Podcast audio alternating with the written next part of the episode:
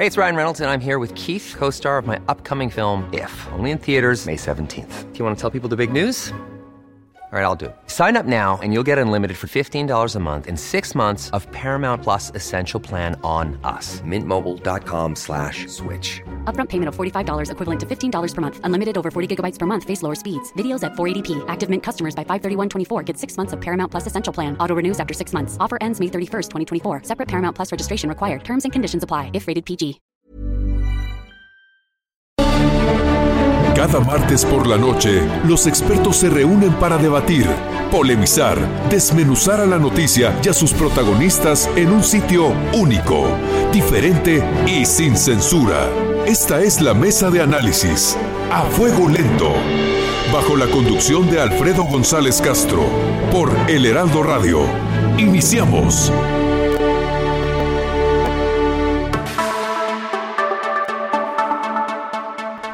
No es para presumir, pero en el peor momento contamos con el mejor gobierno. Eso fue lo que dijo esta mañana el presidente Andrés Manuel López Obrador al rendir su segundo informe de gobierno. Muy buenas noches, gracias por sintonizarnos en esta emisión de la Mesa de Opinión a Fuego Lento. Soy Alfredo González Castro y este martes, como cada semana, estamos transmitiendo completamente en vivo desde la Ciudad de México por el 98.5 de su frecuencia modulada y también saludamos a todos los amigos que nos sintonizan en el interior de la República a partir de hoy en Hermosillo, Sonora. Y también nos puede sintonizar allá en Coahuila, en Durango, en Nuevo León, en Jalisco, Tamaulipas, Tabasco y Guerrero. Y como usted sabe también, la mesa de opinión a fuego lento es un espacio de reflexión que siempre, siempre busca ir más allá de las noticias del momento para analizar y debatir precisamente sobre los temas de la agenda pública. Para eso contamos cada semana con un grupo de expertos y hoy, hoy tengo el honor de que me acompañen en esta mesa Andrea Merlos, que ella es la editora general del Heraldo de México. Andrea, buenas noches. Hola Alfredo, jefe, ¿cómo estás? Muy bien, también está con nosotros esta noche Lemic Madrid. Él es el editor de la sección nacional, país del Heraldo de México también. Lemic, gracias por estar esta noche con nosotros. No, gracias por la invitación. Un saludo a todo el auditorio. Bien, también está con nosotros José Manuel Arteaga, él es el editor de la economía de, de, la sección de Economía y Finanzas, que es Mercados también del Heraldo de México. Arteaga. Un placer estar en esta mesa esta noche. Buenas noches, Alfredo. Bien, eh, igualmente nos acompaña Pepe Carreño, José Carreño, que él es el editor de la sección internacional Orbe, también de El Heraldo de México. Y pues vamos a hablar de muchas cosas, Pepe. Gracias. Gracias a ustedes, muy buenas noches. Gracias por la invitación. Buenas noches al auditorio. Bueno, pues todos son parte del gran equipo de El Heraldo Media Group. Y bueno, pues vamos a entrar sin mayor protocolo, vamos a entrar ya de lleno al tema de esta, de esta noche y desde sus tres años, sus tres campañas presidenciales, Andrés Manuel López Obrador ha enarbolado como su principal bandera el combate a la corrupción. Así abrió hoy su mensaje con motivo del segundo informe de gobierno. Vamos a escuchar eh, eh, lo que dijo el presidente y regresamos con nuestros invitados de lujo.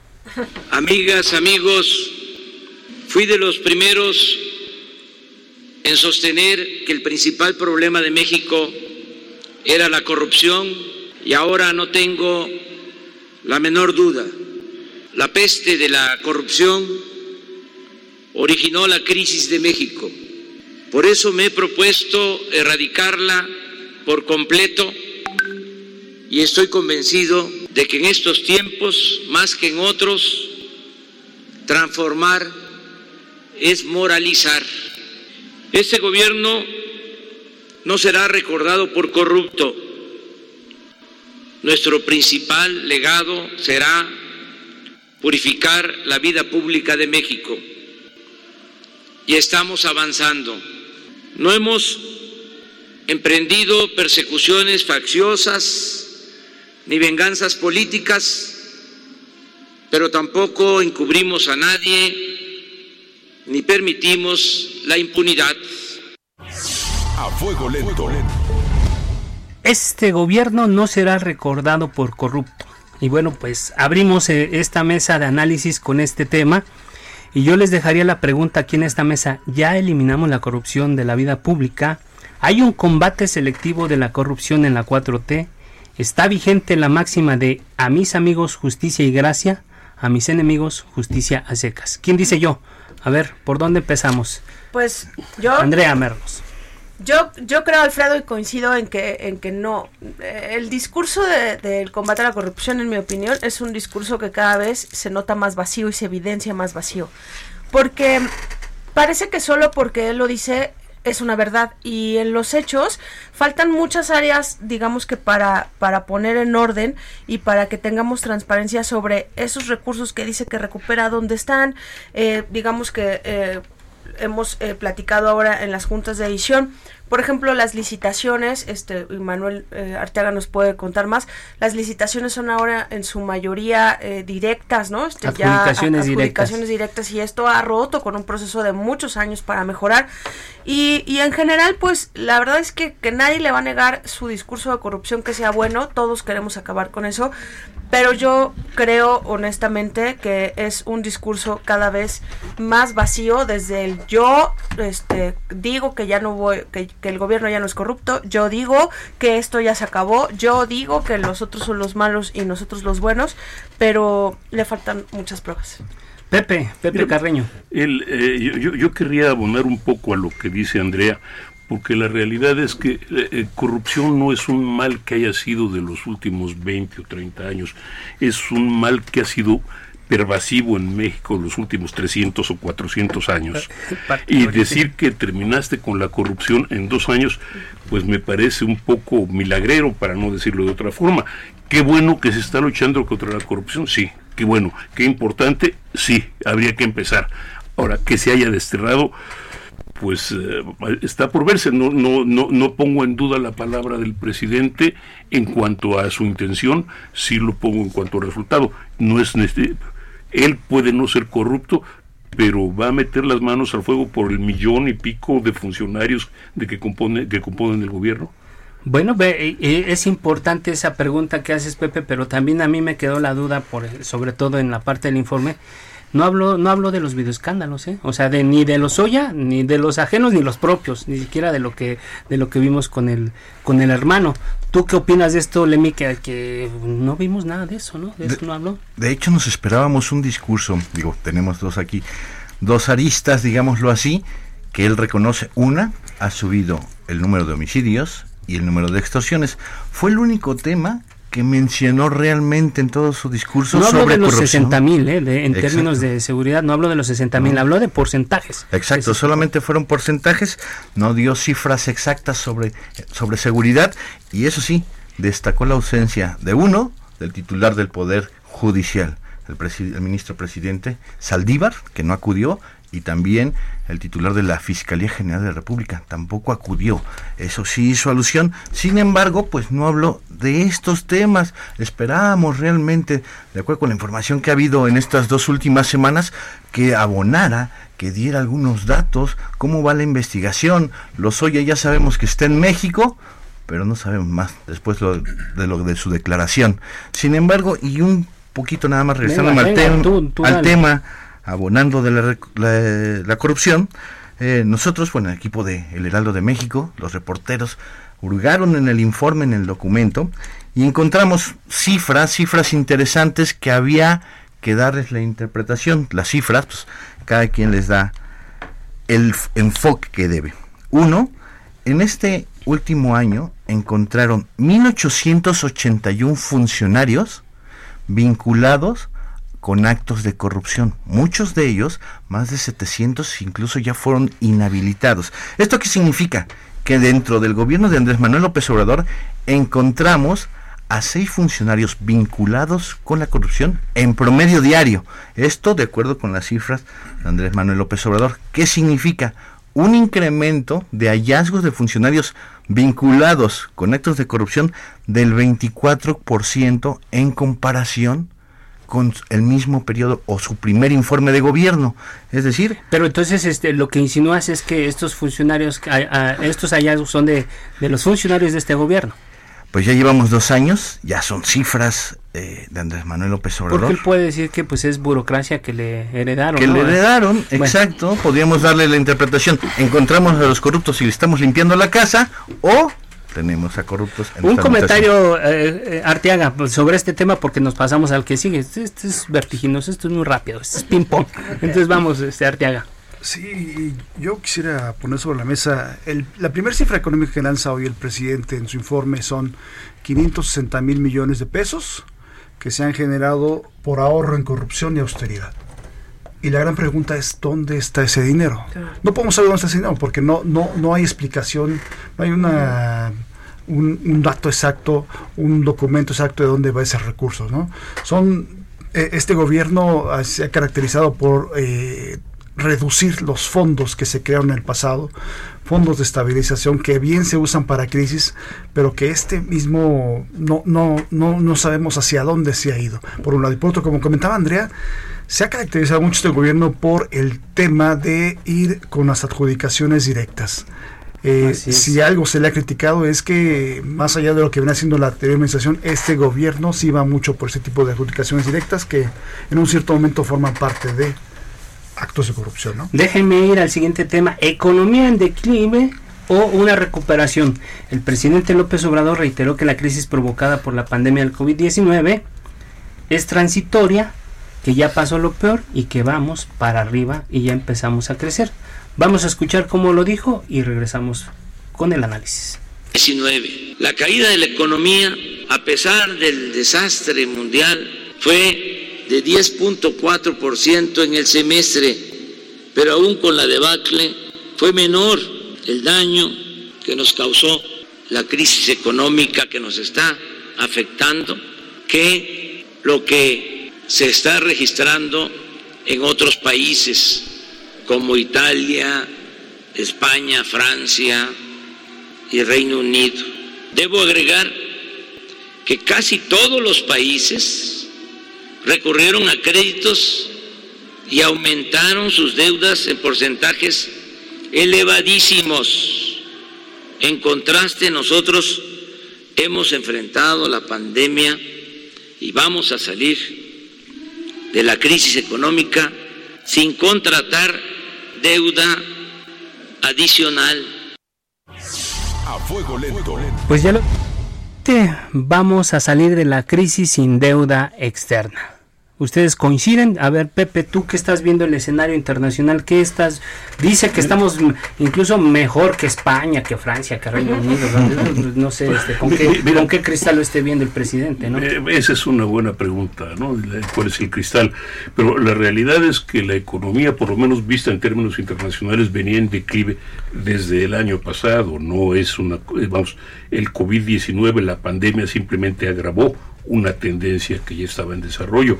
La mayoría de las ah, calificadoras internacionales, la mayoría de los invers- grupos inversores internacionales advierte sobre lo- pro- los problemas que ven en México, incluso lo que consideran la falta de confianza o la, o la- o Claro, la antes de la pandemia traíamos el tema de las calificadoras, ¿no? Es desde antes de la pandemia. Entonces estamos hablando de, de- de- de un, problema, un que no, que no es nuevo, que simplemente fue agravado. Estamos hablando también de una pérdida de empleos que oficialmente o formalmente al menos es de poco más de un millón, Sí. de alrededor De un millón de empleos sí. formalmente, eh, la- de los registrados en el Seguro Social, etcétera, pero no estamos hablando de las decenas o cientos de miles de 12 personas millones, dice, dice, dice el INEGI, 12 millones en lo que va de la pandemia, ¿eh? o sea, es de manera informal el, el dato, pues. Es decir, es decir, pues, es decir, eso simplemente abona a lo que estamos hablando. Estamos, es decir, eh, hay un millón de empleos formales y, decen- y, y- y millones más de empleos informales.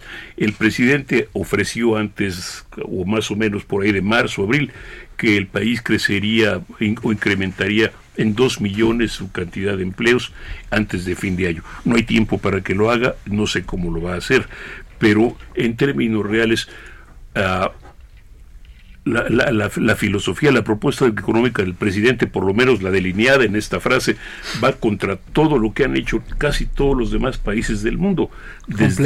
China hasta Italia, desde España hasta, hasta Bolivia. En agosto se crearon 93 mil nuevos empleos, dice el presidente. Andrea.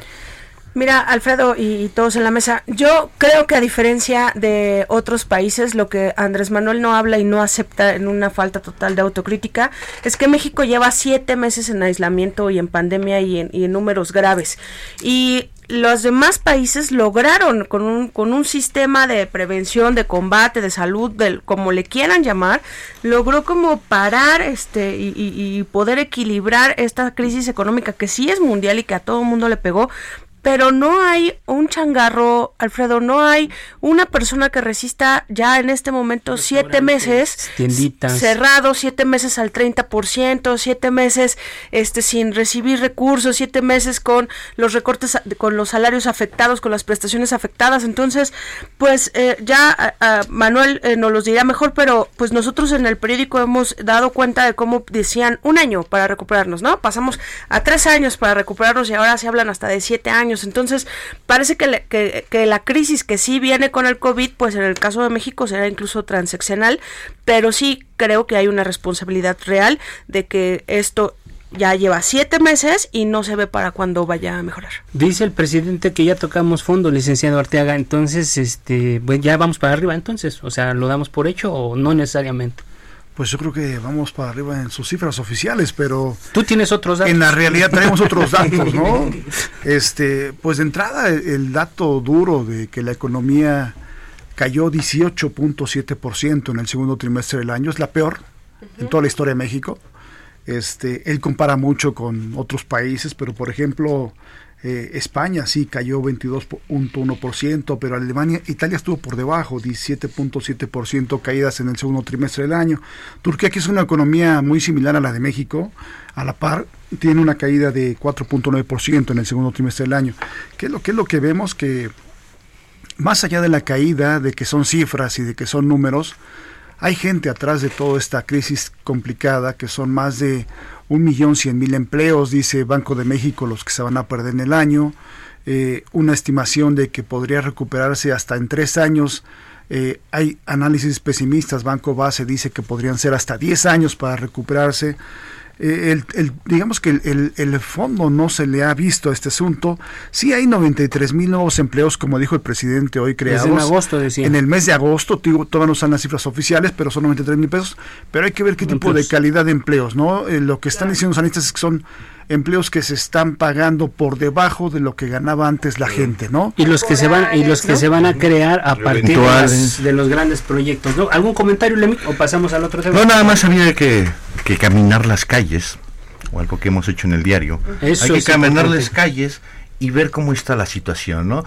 Hay negocios que no tienen gente, los propios cines que acaban de abrir, la gente no, ha regresado a los cines. El mal de la cabaña, les da miedo regresar a la calle. Exacto. Está triste, las calles siguen tristes. O sea, si hay mucha gente en la calle, sí, porque es gente que está saliendo a trabajar, pero, en general los negocios se ven tristes. Yo creo que ahí se podría ver la economía y la recuperación que dice el presidente estamos teniendo. personas bailando en la calle por, por unos pesos, eh, la cantidad de personas. cambiando artesanías, cambiando, cosas. O, pidiendo contribuciones en las esquinas. Desánimo, ¿no, Pepe? o sea, nada más hay que verle la cara a la gente esperando el metrobús y...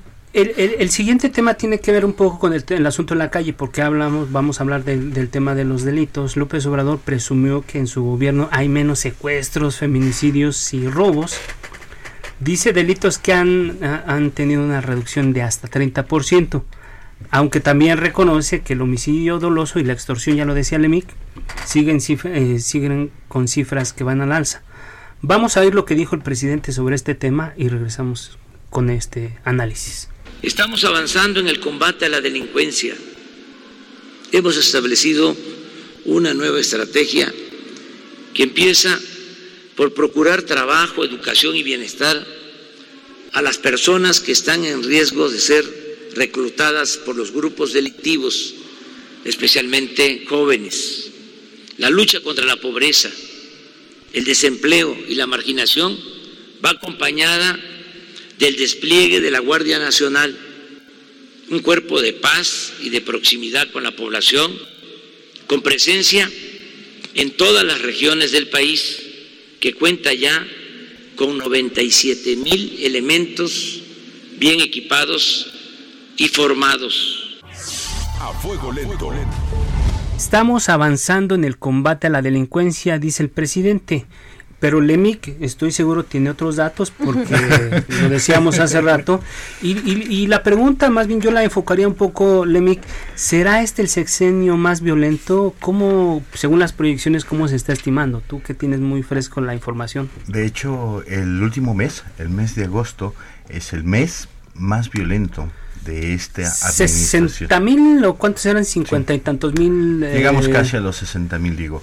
Las cifras tardan en actualizarlo, cada 20 de, de mes eh, actualizan las cifras, y pero pues ya vamos casi a 60 mil. Lo que hay que destacar es que creo que el presidente, la estrategia de seguridad del presidente se ha enfocado principalmente a la gente por actos de corrupción que a los delincuentes. Hoy solamente conocemos al marro como el único, digamos así, golpe a la delincuencia organizada que ha hecho este gobierno. Ok, Lemic. Eh, Pepe, el tema de la inseguridad incide mucho en cómo nos perciben del exterior. O sea, que sí siguen viendo a México como un país muy violento, muchísimo, muchísimo. Esto es, por un lado, a nivel de cultura popular, si me permites usar esa expresión, simplemente mira ah, los programas de televisión y, de- y las películas que salen de los Estados Unidos, donde las referencias a México son constantemente los carteles, eh, la- lo- el narcotráfico, los secuestros, La etcétera. cultura del narco. Y esto es la, la cultura del mar, pues es a nivel popular y es así como nos ven en otros países de la región, en América Latina y en Europa. Eh, En términos económicos, José Manuel Arteaga, es evidente que el tema de la, de la inseguridad pega en, las inversiones y esto, además de la política y la, el tema ahora de la salud, ¿no? Es correcto, la inseguridad es, es uno de los puntos que valoran los empresarios para participar. Eh, confianza eh, para invertir, eh, certidumbre jurídica, pero inseguridad también es un punto que valoran mucho y que incluso hoy Banco de México presenta una encuesta con especialistas del sector privado y ahí se empieza a ver un poco el repunto de esta situación de, de cómo eh, la violencia en un cierto momento afecta a la inversión. Ok, gracias Arteaga. Eh, Alfredo, y pues- antes del corte. Sí, pues yo sí quisiera concentrarme en el tema específico de feminicidios y de violencia de género y la bueno, verdad que es, es que parte de las omisiones sí, del, del por informe. supuesto, porque también es un poco lo que dije al principio, o sea, desde, desde el discurso presidencial él dice que no es cierto y pues parece que así se tienen que borrar el, el 10% de aumento que hay en feminicidios de enero a junio con respecto a años anteriores, van 489 asesinatos a mujeres y lo mismo, va un, eh, ha crecido 60% la violencia doméstica registrada en denuncias, en llamadas al 911 que hemos estado eh, nosotros eh, reportando en el periódico, pero desde, desde su este, atril, pues él dice, no, pero la violencia, eh, por lo menos en feminicidios, ahí sigue. Y, es, y hay que ver los, los documentos porque tampoco habló de desaparecidos, por ejemplo. Por ejemplo. Que es un tema que da... eh, ¿qué, qué número traemos por ahí? De mí que no recuerdo el número. Bueno, a lo mejor te estoy metiendo en, este un, en un, momento en no un traigo el problema, número, pero bueno. pero- Pero, sí, Sí, es pero un parece tema que, que, no va a hay crecer. desaparecidos porque hay Solamente COVID, ¿no? recordemos que hace dos semanas hicieron búsqueda de desaparecidos, fosas clandestinas en el Ajusco. Sí. O sea, sigue, sigue, sigue apareciendo el tema. Bueno, vamos a dejarlo ahorita en este momento. Invitamos a los amigos que nos siguen a través de nuestras redes sociales, igual vía streaming, que nos escriban arroba por eh, Twitter, arroba Heraldo de México, mi cuenta personal, arroba Alfredo Les, y por Facebook, arroba El Heraldo México. Y bueno, pues también para que opinen sobre cómo califican el primer, el primer eh, informe de gobierno y, y también que nos digan qué, qué opinan sobre el tema de la economía, sobre el tema de la inseguridad, porque yo creo que sí dio un mensaje, digamos que con, con ni siquiera datos tan duros, pero sí hay, nos quedó a deber mucha información sobre esto. ¿Tú querías comentar algo particularmente sobre esto, Andrea? Sí, pues más bien yo creo que la sensación es de la gente y es a la que hay que tomar en cuenta y como dices tú, este es un espacio para, para saberlo porque somos nosotros los que estamos sufriendo la inseguridad, los que estamos sufriendo la falta de empleo, los que estamos sufriendo un, un, un negocio cerrado y, y pues a veces sí parece muy contrastante que desde la televisión y desde el Día del Presidente, ¿no? Este, desde toda esta algarabía que hay desde el Congreso incluso, este, pues no se tomen en cuenta el ánimo, el sentir y la realidad que está viviendo la mayoría de los mexicanos ahorita. pues ya les decíamos, invitamos a nuestros amigos del auditorio a que nos escriban y califiquen eh, eh, qué calificación le darían al, al, informe del presidente Andrés Manuel López Obrador. Estamos ya, eh, vamos a un corte y regresamos con este interesante análisis de los expertos del Heraldo de México.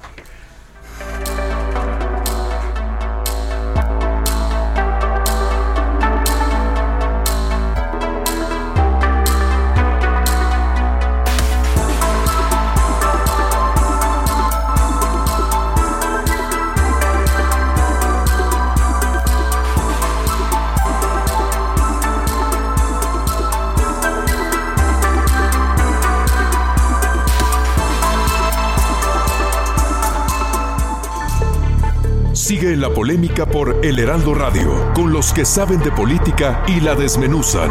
En la mesa de análisis, a fuego lento, lento con Alfredo González Castro. Regresamos. Está usted en la mesa de análisis, a fuego lento, con Alfredo González Castro, por El Heraldo Radio.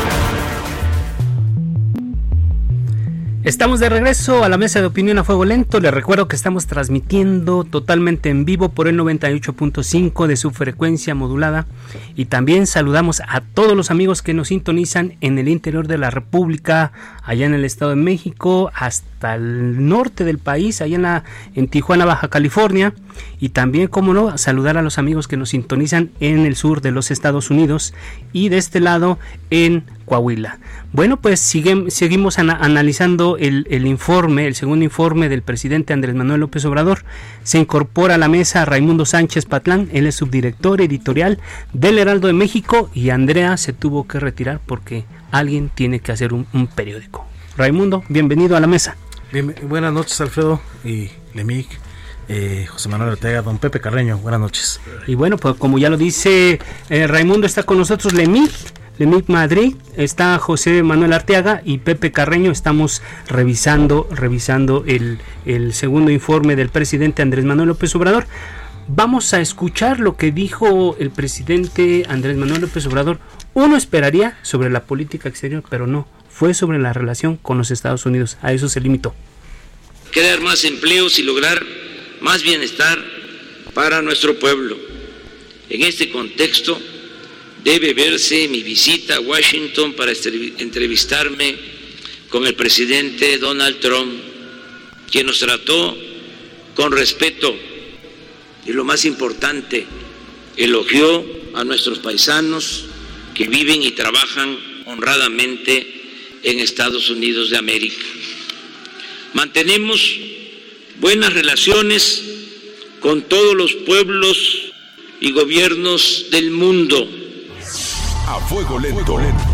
Dice el presidente Pepe Carreño que mantenemos buenas relaciones con todo el mundo, pero solamente hablo de los Estados Unidos. A ti, que es un tema que te atañe, que tú eres uno de los principales editores en materia de, secciones internacionales. ¿Qué nos puedes decir, Pepe? Mira, eh, formalmente sí las relaciones son buenas, informalmente, es decir, por debajo del agua, hay mucho más problemas. Esto es por un lado, respecto a los Estados Unidos, hay que señalar que hay ahí un problema, hay una, hay una situación de elección en la que el presidente Donald Trump pretende o te está tratando de recoger o de alcanzar por lo menos y mejorar su relación con los votantes latinos, un bloque cada vez más importante. Sobre todo en esta coyuntura, claro. Es, es un bloque cada vez más importante.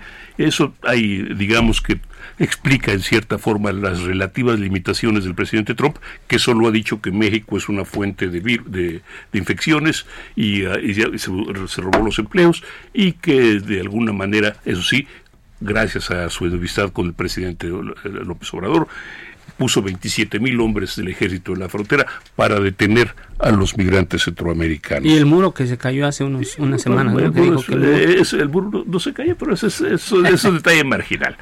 Eh, el, el, hecho real es que tenemos, que tenemos una buena relación con Estados Unidos. Eh, por necesidad de los dos países, de los dos gobiernos, hay una relación digamos, cordial, eh, por forzadamente cordial, con Guatemala, El Salvador y Honduras, que son mucho más pequeños y que eh, registran el regreso obligado de sus nacionales o todo o tradicionalmente el maltrato a sus nacionales. Tenemos una buena relación con Argentina, una muy cuestionable relación con Bolivia, sobre todo con el actual gobierno de Bolivia, que eso habla en favor de López Obrador, no con habla en favor de López Obrador en alguna medida, pero hay un cierto alejamiento, no voy a decir que enemistad, pero sí un alejamiento con los países de la Alianza del Pacífico, Chile, Perú, Colombia, que son naciones con una postura política diferente a la que asume el presidente López Obrador. Eso en términos de, ah, de América Latina. ¿Qué vamos a hacer con Asia? Pues nadie lo tiene seguro. Es decir, China y Japón son Estados Unidos no quiere que se acerquen los chinos. Eh, ¿Qué vamos a hacer con la India? Esa es, otro, es otra bronca. ¿Qué vamos a hacer en el Consejo de Seguridad de Naciones Unidas cuando nos toque al país pronunciarse por, vamos a decir, por poner un ejemplo, la versión hindú o la versión china de, de sus problemas fronterizos, en, en qué nos vamos a meter, etcétera, etcétera. no es tan simple, por eso dedicó muy poco tiempo al tema. Sí, porque tampoco lo entiende mucho a lo mejor, pero bueno, en fin, eh, yo creo que otro tema, hace, hace rato, Raimundo, hacíamos como un balance de las cosas que no se dijeron en el informe, y creo que se que eh, eh, hablábamos de que este se recargó mucho en el tema de las remesas porque por algo como un lado un lado positivo. Pero no hablo de los migrantes este Raimundo. Yo creo que ese es un tema que dejó ahí pendiente el presidente. No sé tú qué veas sobre sobre este tema en particular que lo vincula este este, este asunto lo vincula evidentemente con la relación con Estados Unidos no eh, en efecto Alfredo yo creo que el presidente como bien dijo don Pepe está limitando eh, a una parte muy pequeña del mundo la, la, visión de relaciones exteriores. Él habla de, lo, de, la, de Estados Unidos, habla de, de, de, que su política se apega al principio de la no intervención, la, no intervención y habla de los migrantes. Y habla de los migrantes como los benefactores del pueblo mexicano. Bueno, eh, este mes de, de agosto que pasó, eh, fueron 3.532 millones de dólares lo que recibió México de remesas, es un 7.2% arriba del año del año anterior. Entonces al presidente le interesa el dinero de los migrantes, por supuesto, porque ayudan eh, a la economía mexicana, pero lo, presenta como si fuera un logro, cuando pues no es un logro del gobierno mexicano, ni mucho menos, y, y no hace referencia a las condiciones que están haciendo que los mexicanos salgan del país a buscar mejores formas de vida. Y, esto yo lo vincularía con el, tema de las remesas con un asunto económico, porque ahora resulta que, los ingresos por remesas en México se ha convertido en uno de los principales, incluso no sé si por encima del petróleo, el turismo, que eran los, los baluartes de, de nuestro país en otras épocas, ¿no, José Manuel Arteaga? Sí, Alfredo, es, es digamos uno de los principales captaciones de recursos, ¿no? El presidente hoy presume que a finales de año se podría llegar a una cifra histórica de 40 mil millones de dólares de captación de remesas.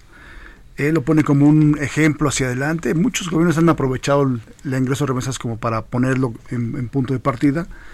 Al mes de julio son 22 mil millones de dólares los, lo que ha ingresado, pero como lo comenta Rae, el, el tema es que si bien son un salvavidas financiero para la actividad económica de muchas familias mexicanas, eh, el tema es que es gente que sale del país en busca de un mejor destino y de un mejor futuro para sus familias, que tienen que ir a rifarse a Estados Unidos con la finalidad de mandar, mandar recursos a México. Hay tres estados que se benefician mucho de este aspecto, Guanajuato es uno de ellos, eh, Michoacán, Michoacán es el segundo.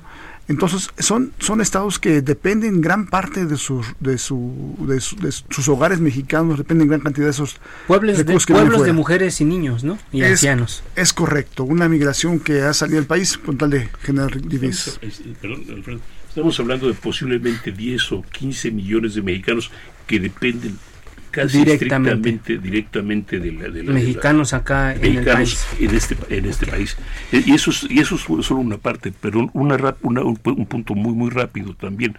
Eh, la habló mucho de los migrantes les agradecemos lo que pero a la hora de viajar a Washington hubo migrantes que se quejaron de que, no, se les no, lo recibió, no, no, no los atendió. Pero bueno, dejemos hasta ahí este tema y vamos después vamos con Lemic porque yo creo que eh, esta mañana en la ceremonia hubo dos ausencias, ya lo decía Lemic hace rato, que el propio presidente resaltó. Vamos a escuchar cómo lo dijo y regresamos con Lemic. Miren cómo han cambiado las cosas. Invité al fiscal general de la República y al presidente de la Suprema Corte de Justicia y no pudieron asistir. En otros tiempos eso no pasaba. A fuego lento. En otros tiempos eso no pasaba. ¿Y cuál era la frase, Raimundo? Casi ya se, se, me olvidó la frase que dijo que se... Tuvieron la arrogancia de sentirse libres. Tienen la arrogancia. Tienen la arrogancia de sentirse libres y por eso no acudieron. Eh, Lemic, eh, hablando del fiscal general y el presidente de la Corte, ¿cómo podríamos, qué interpretación le podríamos dar a este tema? Porque pues según se, se, empezó a especular que pues más bien por el tema de la sana distancia, no sé, y porque además tienen muchos temas pendientes que resolver con los dos con los dos funcionarios, con los dos personajes que no asistieron. De hecho, sí nosotros preguntamos directamente a la Suprema Corte de Justicia de la Nación y también a la Fiscalía General de la República por qué no asistieron, cuál había sido el motivo. En ambas instancias nos respondieron políticamente correcto que era por temas de agenda. Sin embargo, pues hoy la Suprema Corte, lo, podemos ver, no tuvimos resoluciones importantes. Hertz Manero, pues creo que su única preocupación es Lozoya y hoy no sacamos algún tema de Lozoya, él no salió a, a, sacar este tema. Sin embargo, pues estamos hablando de dos cosas muy importantes. Uno, la ausencia del Poder Judicial es uno de los tres poderes de México y no estuvo acompañando sí, el otro. al presidente, al poder ejecutivo. Y otro estamos hablando de la fiscalía, la unidad que procura justicia, que también tuvo ausencia, así como en el discurso, pues también tuvo ausencia presencial en el informe de gobierno.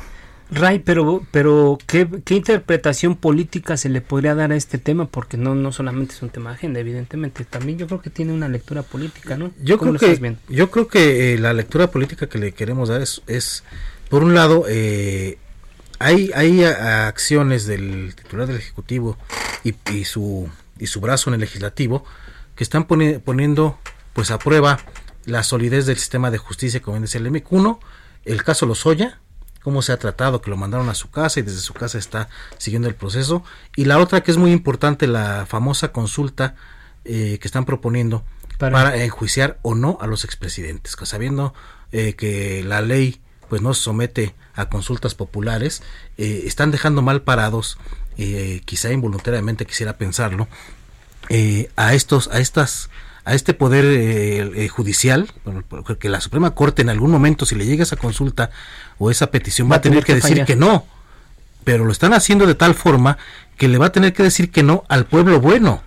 No, no le va a tener que decir que no al presidente, no le va a tener que decir que no al legislativo, siendo que los dos tienen facultad para presentar la solicitud y sería más ágil y más hasta más barato. Una, acción ejecutiva. Una acción ejecutiva, judicial. pero están haciéndolo a través de la ciudadanía pues obviamente con la intención de que el INE o el tribunal les digan no a la ciudadanía. Entonces yo creo que ahí le, hay cierta intimidación en ese sentido que de, que les toque temas espinosos de este tipo en un informe y pues políticamente se podría decir pues sabes que me alejo de este tema y vamos a esperar a que se, se calmen las aguas. Bien, vamos a dejar hasta ahí ese tema ahora y vamos a pasar a otro por, la, por el asunto del reloj que nos está persiguiendo. Pero bueno, el presidente presumió que ha cumplido sus compromisos de campaña, hablaba él del, del 95%. Vamos a escuchar cómo lo dijo y regresamos. Y en lo fundamental, nos queda realmente poco por definir. De los 100 compromisos que hice en el Zócalo, el primero de diciembre de 2018, hemos cumplido 95 y solo están pendientes cinco compromisos o en proceso de que se cumplan. A fuego lento. Bueno, también dijo que para evitar retroceso se debe continuar con la revolución de las conciencias y que se debe terminar la transformación con rectitud y amor al pueblo. La pregunta aquí que yo pondría en la mesa, ¿México ya está, ya es otro con la 4T? Eh, Pepe, ¿tú qué estás viendo? Pues, o sea, llevamos, todavía no cumplimos dos años y llevamos un cumplimiento del 95%, nunca antes visto en un gobierno. Eh, bueno, eh, con, toda franqueza, yo me gustaría poder hacer una contabilización real y una contrastación de, de cuáles son las promesas cumplidas y qué es lo que se ha hecho en el terreno porque la imagen es más bien al contrario. La imagen, para bien o para mal, justa o injustamente, es que el gobierno ha dejado, todavía está por cumplir o realizar muchas de las cosas que, que ha señalado Andrea. Hace unos minutos hablaba, no hay más que ir por las calles y ver cómo está la situación. Y tiene toda la razón. Mira, uh, mira, mira las, las calles, mira las los fábricas, negocios, las mira los negocios. Eso en las ciudades puede la el, un uh, estipendio, un subsidio, una beca de tres mil pesos mensuales es tal vez ok para la subsistencia, pero la gente no tiene empleo. Arteaga, ¿tú qué estás viendo con este tema del cumplimiento de los compromisos? Porque ya empezamos a revisar los, los documentos y bueno, pues un, un trabajo que va a tener, va a requerir de cierto tiempo, pero así de entrada, ¿qué es lo que, lo que están viendo ustedes ahí en, en la parte de la revisión de los indicadores económicos, de los negocios, de todo esto? ¿Cumplió el presidente? Porque sí, hay muchas cosas que, que parece que no. Yo eh, creo que desde el punto de vista económico eh, no se ha cumplido con lo que se ha prometido. Se, se puso la promesa de crecer 2%, no se va a crecer, no se va a crecer, se va a decrecer este año. Completamente de acuerdo. Eh, hay la, hubo la promesa de bajar el precio de la gasolina. Los, los precios de los combustibles bajaron, es correcto por un tiempo, pero es, eso es parte de la ley del mercado. Eh, y no tanto porque el gobierno eh, hizo que bajaran los precios Fue el arranque de, de, la pandemia cuando fueron los precios más bajos del, nunca antes vistos en el mercado. ¿no? Es correcto, bajaron, hoy ya están en precios, eh, digamos, por encima de los 19 pesos por litro, ¿no? Eh, a lo mejor un punto ahí considerable, él habla que se han destinado 115 mil millones de pesos a, a programa adultos mayores. Creo que es uno de los principales aspectos que, que han inyectado, que es, es, es, parte de su bandera, ¿no? La, el, canalizar recursos adultos mayores y becas para jóvenes, que es quizá, digamos, lo que podría eh, ser rescatable, pero en, en general la, la idea es que no vemos promesas cumplidas en materia económica y sobre todo que le lleguen a la gente y que la satisfagan y, y, y, y le hagan tener un mejor panorama hacia adelante. ¿no? Bueno, en el ámbito social no sé si él considere que el tema de los programas sociales eh, eh, esté cumplido, porque todavía incluso el tema del Banco del Bienestar no está, no está concluido y ese es uno de los principales pendientes que, que tienen el, presidente en su arranque de gobierno. Yo considero que si él está contabilizando esto como un logro, todavía nos queda mucho a ver, sobre todo en la parte de los programas sociales LEMIC. Uh -huh. Efectivamente, el Banco del Bienestar es, es un punto que él incluso está, si no mal recuerdo, en la página 47 del propio informe, donde señala que deben construir más de 2.200 unidades del Banco del Bienestar. Hoy, a la sí. fecha, solamente hay 82 unidades. Él mismo había dicho que para que la gente tenga una sucursal cerca de su casa, en lugares lejanos, para que no pidieran recursos, pues podían ir a este asunto. Sin embargo, pues hoy esa promesa, no sé si la tenga como cumplida o no, pero hoy la realidad es que solamente hay 82 unidades del Banco del Bienestar. También destacaba en su informe, en su discurso más bien, que 7 de cada 10 mexicanos por lo menos son asistidos de un programa social. ¿De qué estamos hablando? De 300 pesos para niños de la escuela, de 800 pesos para adultos mayores en algunos casos, de ayudas económicas para negocios, eso realmente, y lo hemos, lo hemos preguntado en la redacción, en las juntas, ¿nos va a alcanzar el dinero? Estamos uno, porque realmente son asistencias, pero ¿qué está generando? Ese dinero lo estamos invirtiendo en alguien, jóvenes construyendo el futuro. Hoy, y lo hemos preguntado incluso a través de transparencia, no nos pueden dar los resultados de cuántos jóvenes han sido contratados en jóvenes construyendo el futuro. ¿Cuáles son los resultados reales de estos programas sociales? Hoy no viene el informe. Habría que ver si eso se lo está contabilizando o no, porque eh, vamos, estamos por cumplir dos años, porque en realidad no, no son todavía los dos años, pero estamos por cumplir dos años de gobierno, Raimundo. En, en realidad tenemos jóvenes construyendo el futuro en este momento ya en la calle, bueno, en la calle en sentido figurado por el tema de la pandemia. Pero ¿dónde están? O sea, yo creo que ese tema todavía es un asunto muy pe pendiente. ¿no? El tema de los jóvenes es un asunto que está pendiente y junto con otros más, como decía Lemeque, de los adultos mayores, el de todas estas personas que son beneficiarias de alguna forma de, de algún ser. Pero yo me remito a la frase que dice López Obrador en el, en el audio que escuchamos en un momento. Él habla de una revolución de conciencias. Yo cuando escuché esta frase me recordó a la revolución cultural de Mao Zedong. Okay. De que, que fue de 1966 a 1976. ¿De qué se trató esta revolución cultural? De, de, Mao, de Mao Zedong en China. Limpiar a la sociedad de la influencia capitalista. Aquí están limpiando a la sociedad de la influencia neoliberal. Neoliberal, ¿no? ¿qué es ese? Se trató de hacer purgas políticas, obviamente guardando las, las, Las distancias, las proporciones, y de- tanto históricas como geográficas. Eh, en China hubo una purga política, hubo exilio, se sometió a la población a trabajos forzados y esto sirvió a- al líder para liberarse de sus adversa- adversarios políticos y fomentar un culto a la personalidad. Este tipo de, acciones de que, que no tenemos bien a bien eh, el conocimiento de qué está pasando con los jóvenes construyendo el futuro, eh, los programas para madres solteras, para niños, para, para, para, para todo tipo de, de personas que reciben un beneficio, no tenemos resultados porque está creando un caldo de cultivo para esto. Pues, o sea, estamos liberando al país del neoliberalismo, eso, esa es la intención de la 4T, eh, más, más o menos en el símil que, que, hago de la revolución eh, cultural china. Eh, yo creo que el proyecto va más en ese sentido, eh, hacer una purga externa de todo lo que al presidente no le gusta. Y para eso necesita una gran base social que es la que está recibiendo estos apoyos eh, sociales en efectivo. Gracias, Raimundo. Entramos a la recta final, Pepe. Un minuto por cada uno para dar toda la vuelta, pero es sobre el mismo tema en particular, el tema del cumplimiento. Y esto que dice Ray es muy, muy interesante. Aunque aquí la pregunta es: ¿le dará tiempo? Ya vamos casi dos años y, y no vemos Bueno. mucha transformación. Bueno, déjame decírtelo de esta forma, déjame utilizar rápidamente el ejemplo chino. Pocos años antes de, del- del gran, de, de la revolución cultural hubo el gran salto adelante de económico, esto es, eh, determinaron que se podía hacer una industrialización de China y convertir de la noche a la mañana una sociedad agraria en una sociedad industrial. Eso combinado con una lucha contra plagas neoliberales como los gorriones, como las cucarachas, como los saltamontes, etcétera. La fauna. La, contra cierto tipo de fauna ecológica, eh, y eso fue un pleito ecológico, provocó una hambruna de 15 a que, provo- que a su vez provocó de 15 a 20 millones de muertos en China.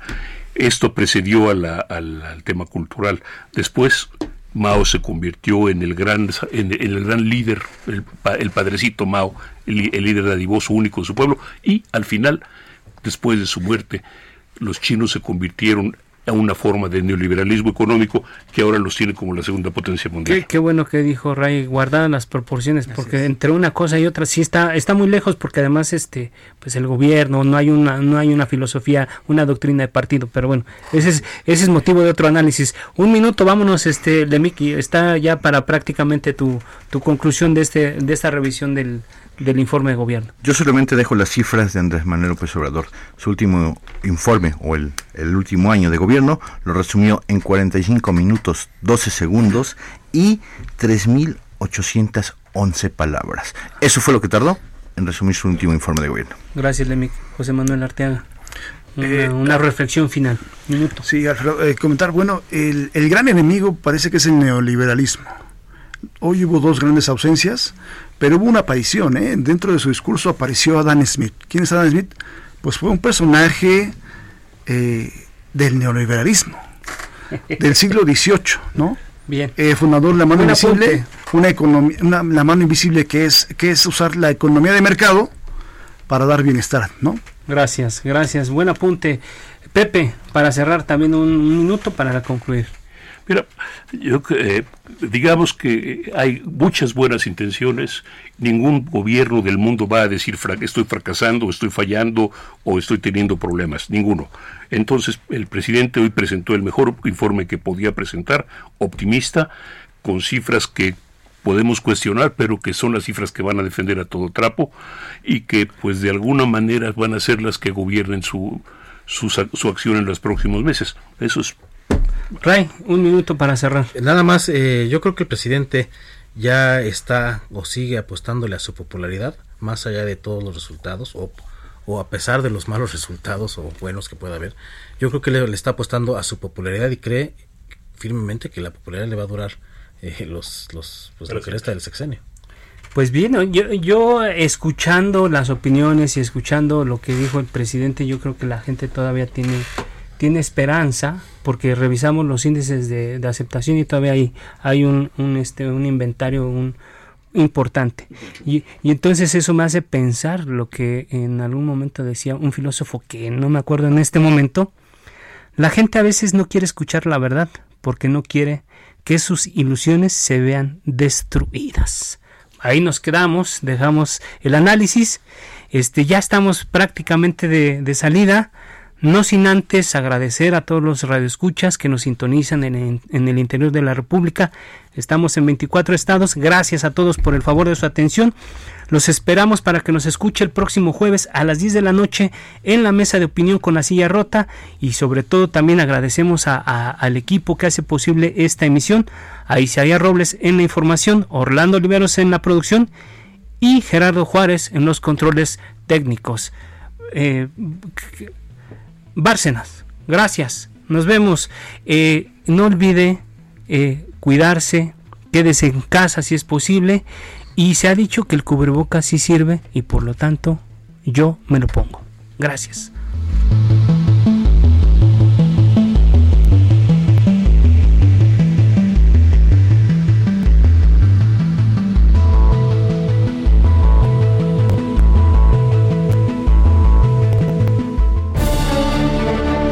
La polémica por hoy ha terminado. Le esperamos el próximo martes para que junto con los expertos analicemos la noticia y a sus protagonistas en la mesa de análisis a fuego, lento, lento, por El Heraldo Radio, con la H que sí suena.